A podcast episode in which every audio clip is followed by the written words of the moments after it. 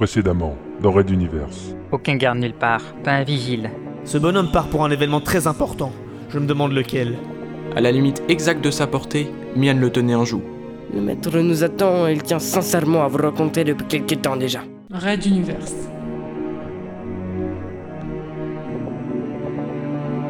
Chapitre 14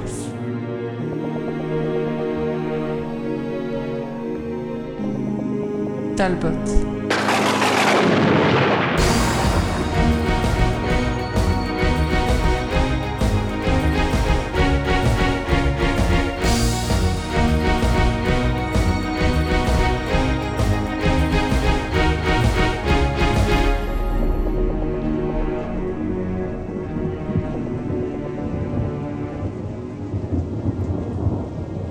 Cinquième épisode.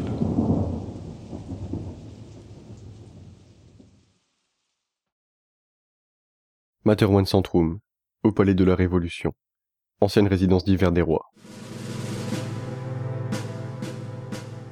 La grande salle où se tenait le Conseil de la Révolution était toujours ornée de l'immense statue représentant un ange porteur d'un rameau, le symbole antique de l'unité de Materwan, devant lequel des générations de dévots s'étaient agenouillés pour une prière muette. Depuis l'ouragan de la Révolution, cette coutume était tombée en disgrâce, entraînant même la suspicion d'une nostalgie de l'ancien régime. Mais on avait laissé à sa place le monument qui dominait donc, de fait, toutes les réunions. Ce qui nous amène à penser que la pénurie de lithium n'est que la face émergée d'une baisse générale de la production de toutes les matières premières.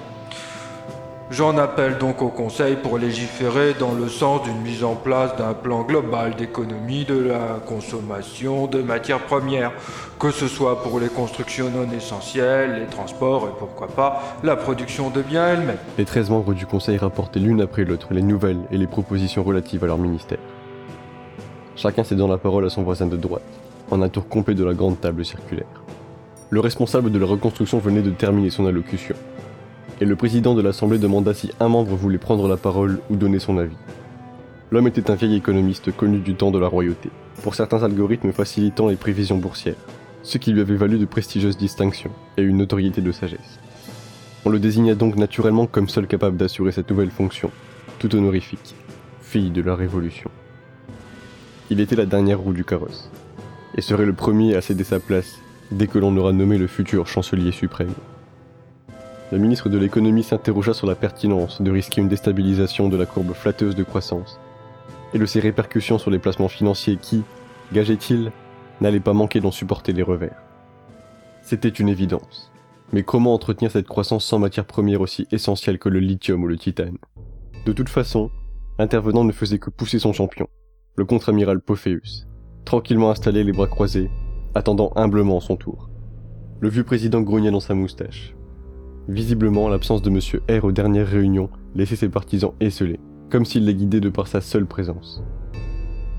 Autour de la table, la symétrie du rapport de force parmi les membres présents laissait deviner, pour toute personne lucide, que le poste de chancelier suprême allait revenir à Pophéus ou à R, et surtout qu'aucune pitié ne serait accordée à ceux qui s'étaient trompés le poulain. Il décida donc de donner un petit avantage au challenger présent. Contre-amiral, du côté de vos services de sécurité, avez-vous des informations concernant cette pénurie générale? Vous pourriez nous les faire partager peut-être Non, je n'en ai aucune. Ce n'est pas de mon ressort. Vous êtes trop occupé à compter les attentats mutualistes dans nos villes, contre-amiral. On en compte cinq, rien que ce mois-ci sur toute la planète, dont celle du fameux centre commercial de Nakala, qui a coûté des dizaines de vies. Nous avons dû faire pression sur de nombreuses agences de presse pour éviter que l'information ne se diffuse. Et pourtant, on la murmure dans la rue à voix basse. Comment savez-vous ce qu'elle murmure, cette rue? Trop occupé à compter les dividendes de vos sociétés qui s'enrichissent grâce à des marchés si facilement obtenus. Contre un Pophéus peu enclin à se laisser atteindre par ce nabot à la solde de son ennemi. S'il le fallait, il sortirait au grand jour les dossiers qu'il possédait sur chacun de ces types, et leur faire demander grâce, lynchés par une foule haineuse. Mes services progressent contre les mutualistes. Et c'est justement parce qu'ils sont acculés qu'ils ne sont que plus dangereux et virulents. C'était un peu vrai, même s'il fallait relativiser le nombre d'arrestations opérées, vu que l'on ignorait le nombre réel d'activistes de ce mouvement. Pophéus n'était pas un idiot. Il connaissait l'utilité d'avoir ce genre d'ennemis fantômes. Les membres du conseil n'en dormaient pas la nuit. terrorisé à l'idée d'être la prochaine cible de l'organisation. Messieurs, il suffit. Contre-amiral, si vous n'avez rien à rajouter, je propose d'ajourner pour aujourd'hui. Nous reprendrons la réunion demain matin à 10h. Bonne journée donc, et à demain. Conclut subitement le président, à la surprise des ministres présents. Quelques minutes plus tard, il croisa le ministre de la Sécurité devant un des ascenseurs et lui proposa nonchalamment de partager le réduit pour rejoindre le parking souterrain, où les attendaient les véhicules officiels. La porte coulissa, les isolant de l'extérieur. Immédiatement, le vieil homme interpella son voisin. Ne refaites jamais cela dans une de nos séances, Popus Vos luttes de pouvoir avec R vous mèneront peut-être au poste de chancelier, mais d'ici là, je suis le chef de l'État et le président du Conseil. Et à ce titre, je refuse que les affaires de Materwan soient d'une manière ou d'une autre perturbées par ces luttes intestines. Me suis-je bien fait comprendre? Monsieur le Président, je n'ai fait que me défendre contre d'ignobles accusations. En prouvant que vous espionnez tout le monde avec efficacité et que vous êtes prêt à jeter au chien les réputations de ceux qui vous font face Ne vous étonnez pas de la montée irrépressible de R. Ils corrompent les hommes mais ne les menacent pas. C'est une question de point de vue. Alors je vais vous donner un conseil, Pophéus. Des rumeurs tenaces racontent un carnage dans vos rangs. On parle de charniers, d'opérations de vengeance dans les quartiers souriants de Materwan. Vous savez que le lithium nous manque. Materwan n'a pas besoin d'un soulèvement de ceux qui produisent ce lithium.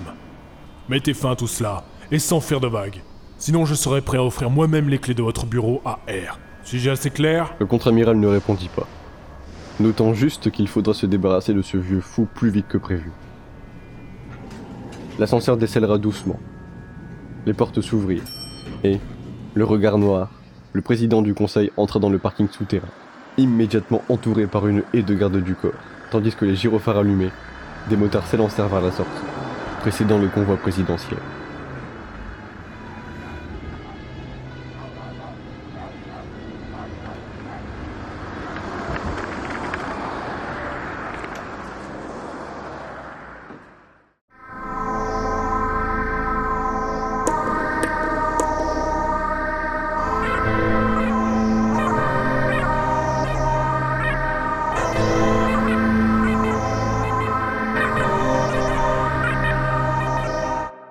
Raid d'univers à suivre.